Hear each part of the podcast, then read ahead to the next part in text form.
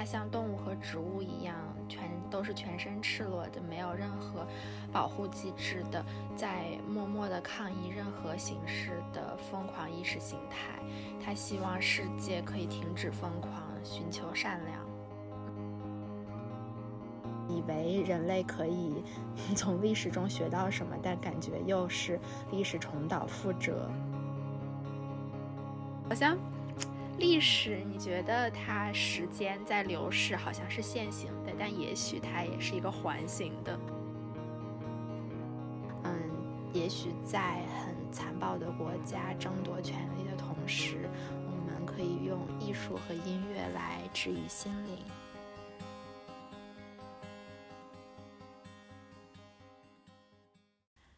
大家好，欢迎收听啊啊啊！一档由三位年轻艺术从业者主持的泛艺术类聊天播客。我是韩琦，我是悠悠，我是静雯。啊，本期播客呢是我们特别为大家策划的项目，叫做“春日精神食粮”，将分为三期上线，请大家在聆听播客时配合 show notes 里我们精心制作的小册子使用哦。嗯，我们最初是想以食物为主题，然后创作一个像春日菜单一样的形式，然后每个人会嗯给观众提供一道菜，或者是是跟时令相关的食物。但后来延伸出去之后，就发现，既然我们是一个泛艺术类聊天播客，我们就很想把。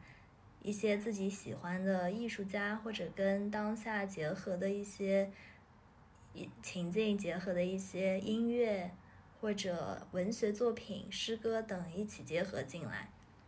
我们三个现在在不一样的城市，然后啊不同的境况下，所以我们时令的概念最后的呈现也很个人化。是的，然后它时令的这个概念。我们最早可能会觉得最密切相关的就是食物，比如春天会吃上海会有特别多的野菜，马兰头啊、蚕豆之类的。但随着我们的几次的讨论，就会将时令，呃，延伸至比如说当下发生的时事政治，包括跟我们我们生活中息息相关的，比如说疫情、天气的变化。然后和朋友的交流都会影响到我们的这个对于时时令的理解。比如说韩琦现在就在上海隔离，但他心情好像还不错。他将会为我们带来的一期节目就叫做《上海的春天都在隔离中》。静雯呢，现在在伦敦，虽然前段时间天气特别好，但他。目前还是归期难定，然后最近伦敦又飘起了雪，突然就感觉一切都在不可预料之中。他给我们带来的节目叫做《朋友干杯》。哦，我三周前刚从上海来北京，然后经历了十四天隔离之后，现在终于可以在北京自由的飞翔。嗯，我给大家带来的节目叫做《红色》。这个红色跟北京相关吗？Well, wait for it。听了就知道。嗯，我们最开始的时候的设想是做一个嗯更集体的一个项目，但后来发现我们每个人的设想和理解都很不一样，所以它就变成了三个不同的空间。然后呃，在准备这期节目的时候，我们分享各自的设想和录制的音频。我听了之后，觉得其实还蛮感动的，就是可以通过这样的方式连接在一起。然后，我希望在不同状况下的大家听了之后，也可以被安慰到。啊，好暖哦！然后，如果大家也有。这样的故事或者这样形式的空间想象分享给我们的话，我们也非常愿意聆听。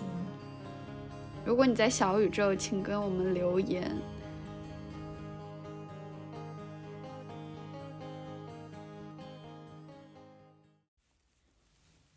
大家好，这里是韩琦。嗯，我想构建的空间呢，可能还是从我个人角度出发的。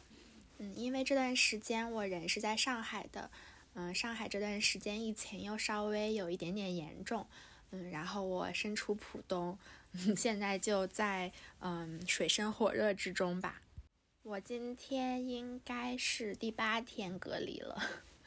嗯，因为疫情把我封在家里，然后我又不想因为隔离就颓废掉了，每天浪费过去什么都不干，我就给自己安排了很多事情。嗯，每天也在看各种新闻文章，听播客。嗯，我就觉得我看到的这些东西，听到的、搜索到的，都是在我这个封闭空间中一直和我共存的。嗯，因此我也想以一种比较立体的方式给大家分享一下吧。嗯嗯，首先呢，因为这一期希望可以以一种实物的方式联系起来我们三个空间，嗯，但我的空间呢又是从我个人角度出发的，我想说的食物就非常简单，嗯，应该没有悠悠和静文想的多，嗯，其实我想说的就是咖啡和青团。嗯，因为我每天给自己安排事情比较多，然后做很多 research，我就一直在喝咖啡，一直在喝咖啡来提神。嗯，我要是饿的话呢，就会去冰箱附近搜刮一圈，然后看到有什么菜就扔到锅里随便做一做，可能也不太值得给大家分享。但是呢，嗯，上海因为最近要清明节了，青团就非常非常的多。嗯，我又自己非常喜欢吃这种甜甜糯糯的东西，我就最近买了囤了很多青团，就是各种口味的，呃，什么肉松啊、豆沙，还有包括呃有一些咸口味的，我都非常喜欢。然后我就觉得我的胃要被粘上了，但是真的很好吃。OK，um, moving on，嗯，因为。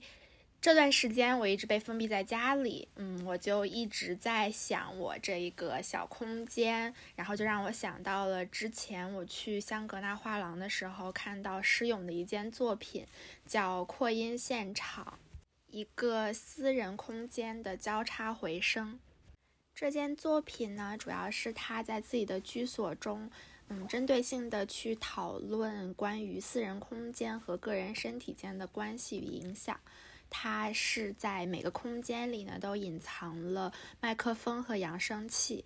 比如说，在客厅和卧室中间，嗯，然后包括卫生间里都会放麦克风与扬声器。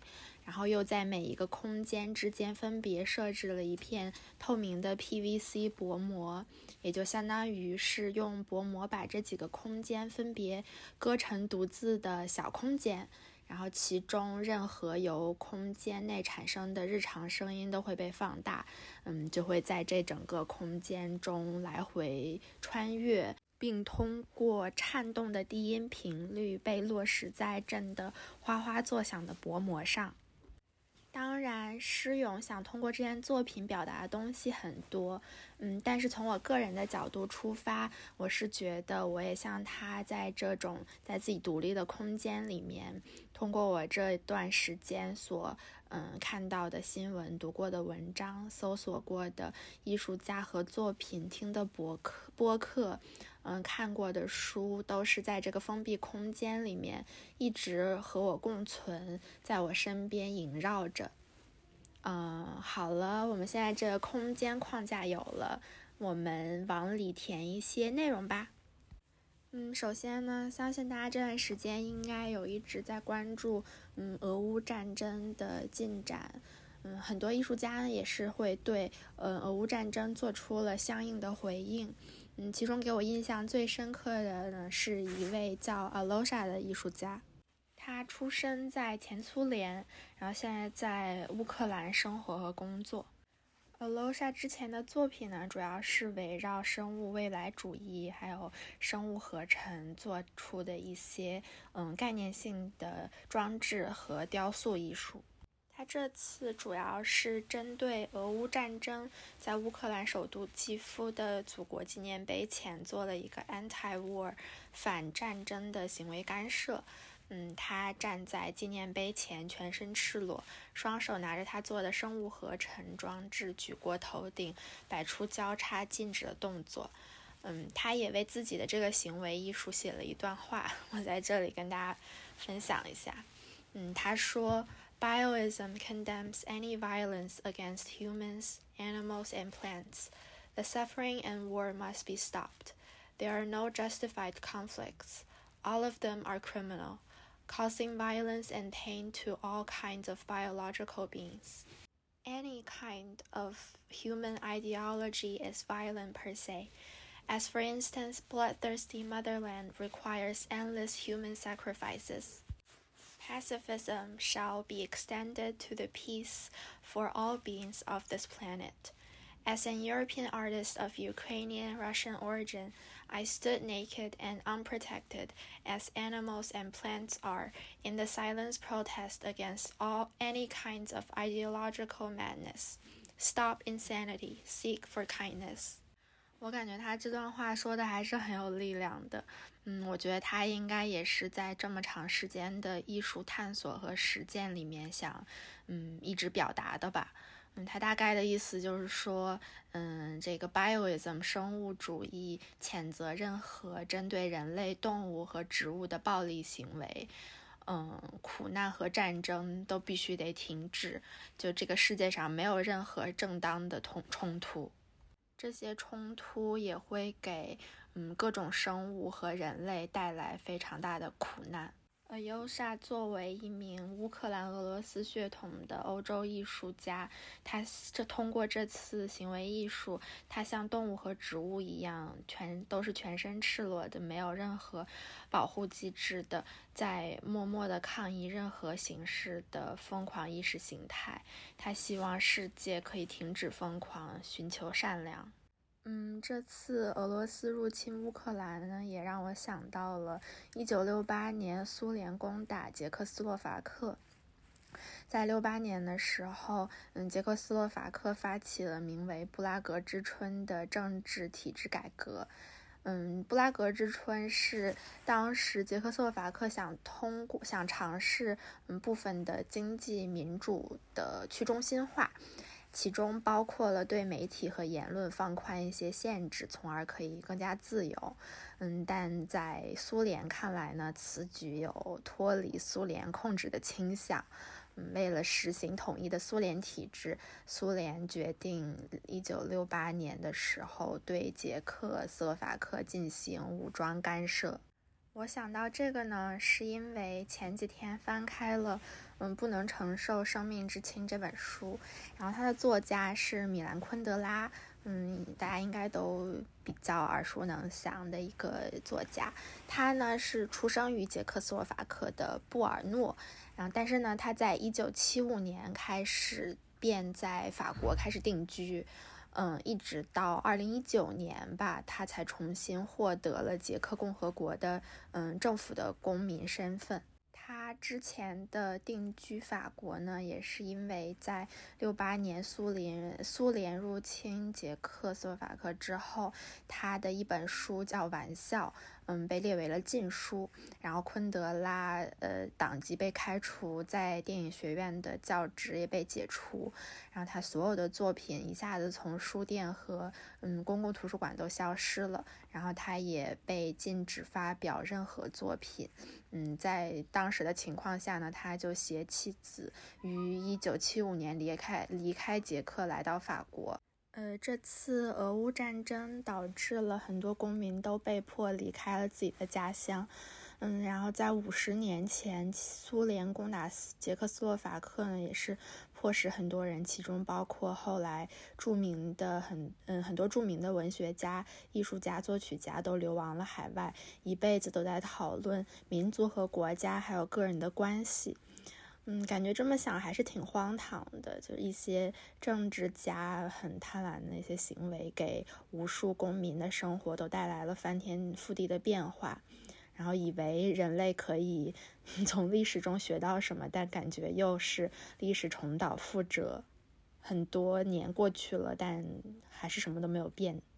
很有趣的是，我那天 research 完这个之后，在听嗯，随机波动的最新一期的播客里面有一个主播，最近也在上海隔离，他就说他隔离期间翻开了福柯的《规训与惩罚》，里面全景场式主义这一章里描述的十七世纪在瘟疫中的城市和现在隔离的处境是一模一样的，五六个世纪好像人类也没有什么变化，就让我想到了我之前说的这些，好像。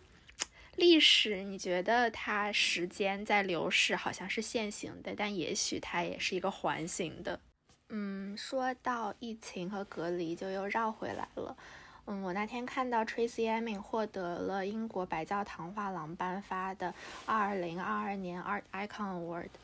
嗯，这怎么翻译呢？艺术偶像奖。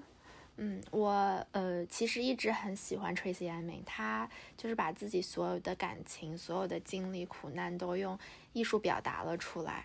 然后隔离这几天也让我想到了他，嗯，二零二零年和 Edward Monk 就是那个画《呐喊》的艺术家蒙克，嗯，在英国皇家艺术学院的平行展《Loneliness of the Soul》灵魂的孤独。